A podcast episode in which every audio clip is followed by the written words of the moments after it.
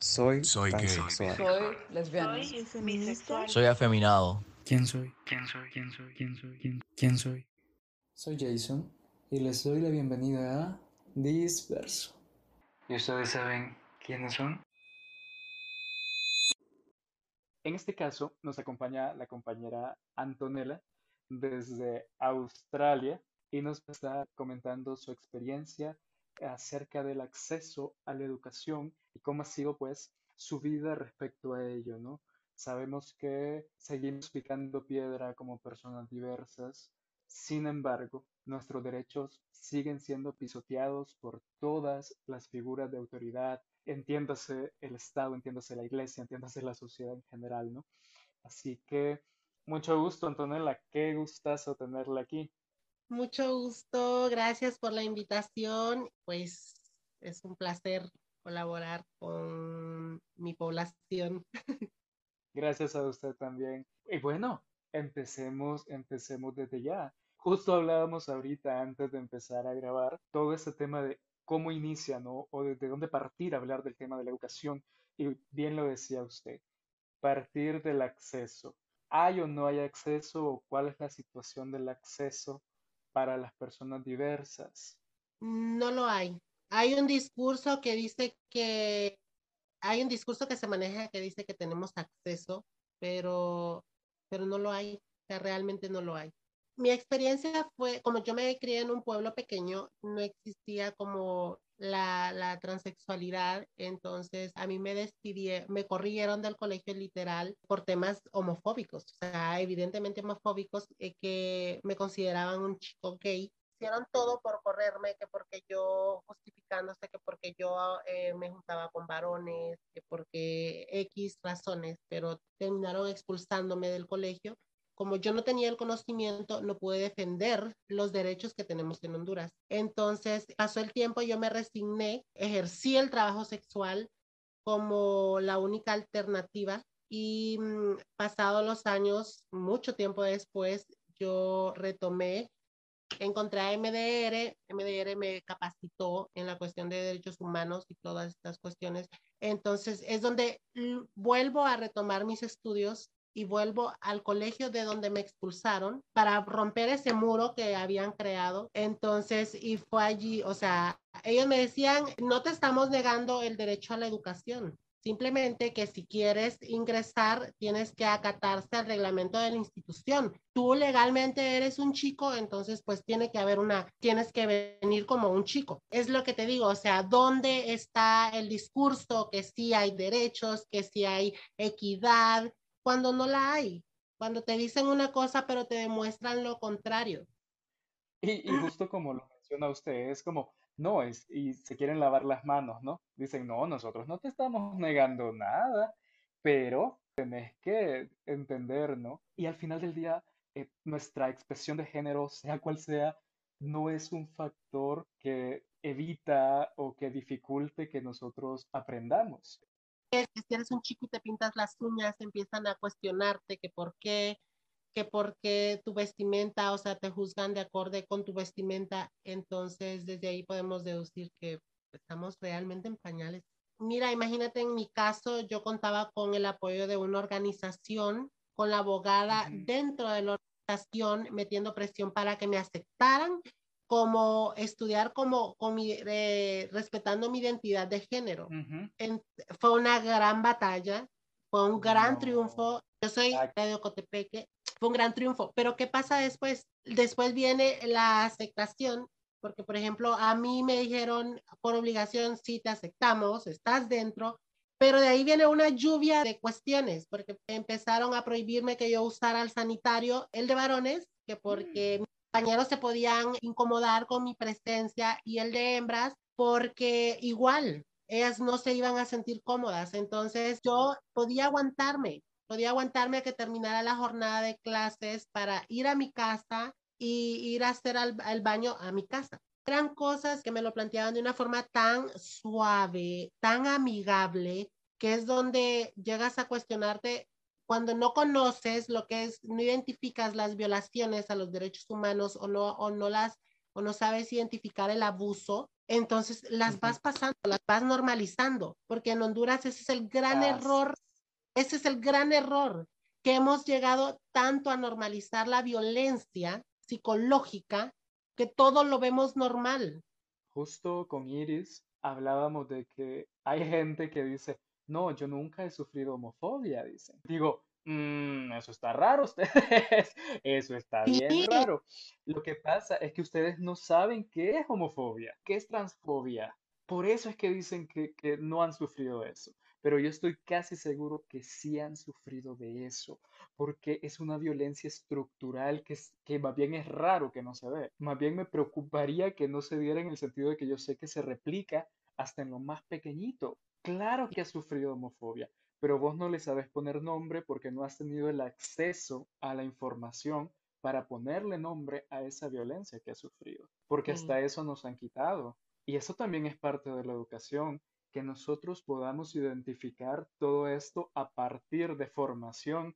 Y usted dice, MDR a usted la formó, ¿no? Y ahí es donde usted vio y dijo, ah. Es ahí donde yo dije, me violaron mis derechos humanos, o sea, me pusieron como eh, por el suelo, porque literal, yo de la institución, cuando a mis 12 años, yo salí defraudada de mí misma, defraudada de la sociedad, sin saber tantas cosas, o sea, sí, sintiendo, sintiéndome culpable yo, porque ellos en todo momento se lavaron las manos y yo no tenía dinero, mi familia no tenía dinero para decir voy a pagar una privada. Entonces, simplemente mi solución fue, se suspenden los estudios y desafortunadamente hay muchas, muchas personas de la población LGBTQ que no tienen el carácter o la fortaleza para, para decirme, sí, me voy a enfrentar, me voy a enfrentar a lo que venga, porque también tienen que lidiar con el peso de la familia.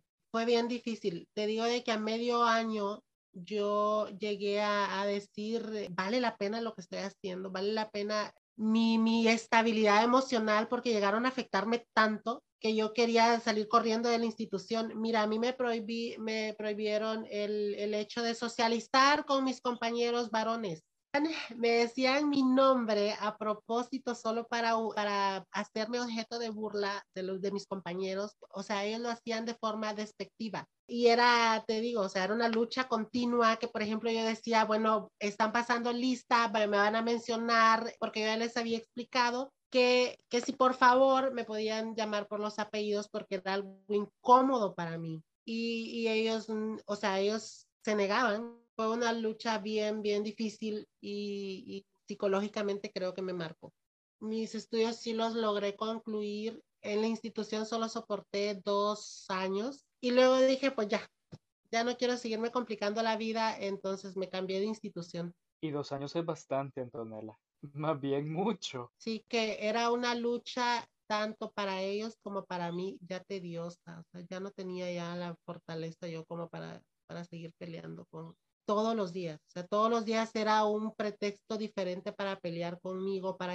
Mira, yo pasé después de que la abogada de MDR llegó para que me lograse matricular.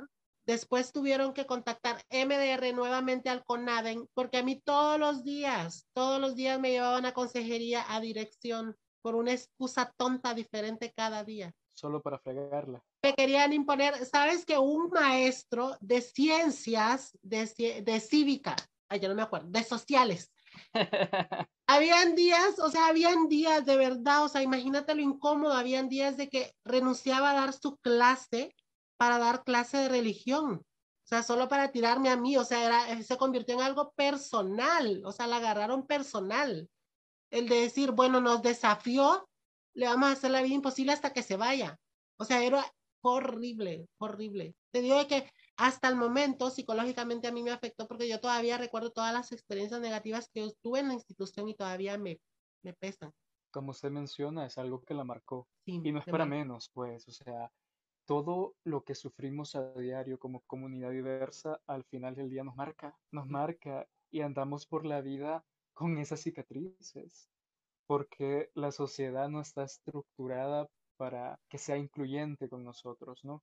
A pesar de que somos ciudadanas, ciudadanos, ciudadanas que hacen algo pues por la sociedad. Porque al final del día, si usted quería estudiar, usted pudo decir, no, yo ya tuve esa mala experiencia a los 12 años y yo ya no vuelvo a estudiar jamás en la vida. Pero si usted quería estudiar, era por algo pues. Entonces, lastimosamente, y como le digo, dos años más bien qué montón, porque si era una lucha diaria, no imagino el cansancio, la frustración, el dolor, ¿no? Pero también aprendemos nosotros en nuestro camino que hay gente que simple y sencillamente no cambia.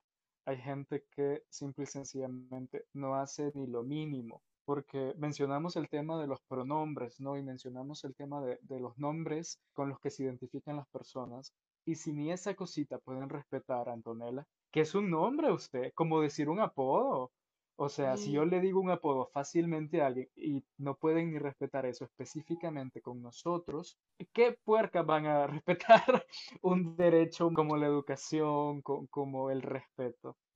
Y sabes qué es la cuestión, lo más triste es que, por ejemplo, ellos se justifican, o sea, eh, eh, van justificándose toda su vida. Dicen, ay, pero es que, o sea, ¿en qué le afecta el nombre? O sea, legalmente se agarran toda la vida de legalmente legalmente ese es tu nombre y no es la cuestión hay que haber un respeto, un respeto. Si yo te digo, mira, eh, a mí me incomoda que me digas mi segundo nombre, ¿me puedes decir mi primer nombre, please? O sea, ¿cuál es el problema? ¿En qué te afecta? Pero lamentablemente es. nuestra cultura, nuestra estructura que está así, o sea, está así como, bueno, ¿te molesta? Bueno, te voy a chingar. Usted lo dice, o sea, estructuralmente nuestra sociedad está hecha para jodernos, porque se nota que es personal el odio, porque lo que pedimos, como lo mencionábamos con Dylan, un compañero trans hace, hace poco, es no estamos pidiendo dos millones para Antonella de, dólares, no andamos pidiendo dos millones de, dólares para Jason, andamos pidiendo derechos humanos básicos, que son una cosita de, de lo más natural. No estamos pidiendo como, uff, hey, regálame tu brazo vos. Y sabes qué es lo más triste? Estar rogando, Jason, estar rogando y estar peleando por algo que es nuestro, lo que platicamos mil veces con Pepe, con Eric, que es, o sea, qué ironía, o sea, estar peleando por algo que por derecho nos corresponde. O sea, ¿quién, qué población le toca esto? ¿En qué cabeza cabe usted? Suena increíble, suena de, cuento. El estar luchando por algo que por nada más por ser persona nos pertenece, es nuestro. Pero tenemos mucho, usted. Mire, usted dice que estamos en pañales, pero a veces yo creo que ni eso, porque es el escenario no es nada alentador para nosotros. Sin embargo, seguimos luchando. Y eso es como una cuestión que nos pone como guerreros, como personas resilientes, porque estamos tan heridos, Antonella, y usted no me lo va a negar. Estamos tan rotos, pero aún así seguimos luchando. ¿Cuánto no dice eso de nosotros? Entonces, lamentamos profundamente que se le haya negado ese derecho, porque, y, no y este es uno de, yo, yo me imagino que le han negado muchísimos más, ¿no? Porque sería mentira decir que, que, solo el derecho a la educación. Sin embargo, también es importante que señalemos en dónde estamos parados el día de hoy. ¿Dónde está Antonella? ¿Quién es Antonella actualmente? Pues mira, afortunadamente yo conté con el apoyo de, de, muchas personas, mi carácter también. Mi abuela, que fue un ejemplo grande en mi vida, una mujer feminista que demostró su sin, sin, sin decir yo soy feminista, ella con sus actitudes me demostró que yo podía ser mujer y podía hacer esto. O sea, tantos ejemplos que yo fui absorbiendo en mi vida que ahora puedo decir, estoy a punto de terminar mi carrera de leyes, estoy estudiando ahorita, hice una pausa porque eh, estoy estudiando inglés, estoy adaptándome nuevamente a un país nuevo, a una nueva cultura, pero créeme, me siento muy orgullosa de mí no por dónde estoy, no por lo que tengo materialmente, sino que porque es de sentirnos orgullosos todos, todas, todes de la población LGBTI. Logramos sobrevivir a la lucha que es, o sea, la violencia que normalizamos tanto en Honduras. Y yo les digo siempre, es muy importante que conozcamos que entendamos que es discriminación, porque de ahí, de ahí parte todo, porque todos, todos, de forma directa, de forma indirecta, hemos sido objeto de discriminación. En Honduras no hay paridad, en Honduras no hay derechos. Honduras no es un país laico como lo pinta nuestro himno, como lo pinta nuestro, nuestros símbolos. Y esa es la peor tontería que podemos hacer, es defender y tratar de, de, de minimizar lo que no tenemos. Solo en papel somos laicos, solo en papel somos incluyentes, solo en papel hay, es un lugar habitable, porque creo que eso es algo que podemos escuchar de todas las personas diversas. No es un lugar que sea adecuado para que nosotros vivamos. Acá no es vivir, pues es sobrevivir. Es sobrevivir, Y- correcto. Pero lo que menciona usted es un mensaje que tiene que llegar a todas las personas en todos los rincones de, de Honduras. Tenemos que ser orgullosos. No cualquiera usted. no cualquiera sobrevive. o sea, sobrevivimos, seguimos sobreviviendo, seguimos de pie y eso es lo que nos tiene que. Así es, así es. Y es nuestro diario vivir, ¿no? Luchar. Pero al final del día nos quedamos con ese, con ese discurso. Tenemos que aprender sobre discriminación para saber que nos están discriminando. De lo contrario, vamos a seguir, seguir permitiendo que nos pisoteen. Ya estuvo bueno y nos estamos levantando. Qué poderoso, qué poderoso su, te- su testimonio. Así que, no, agradecido, ya sabe, este es su espacio. Siempre, me imagino que ha de tener muchas más historias y nosotros felices de escucharlas. Muchas gracias a ustedes por darme la oportunidad de colaborar y pues yo también aquí estoy para cuando me necesiten, eh, necesiten alzar la voz desde afuera, contar la historia desde afuera, porque es- también es diferente contarla desde afuera a contarla desde adentro. Pues aquí estamos. Ánimos chicos, tenemos que sobrevivir. Así es. Y lo vamos a hacer y vamos a tener un mejor mañana. Así que, chao. Chao.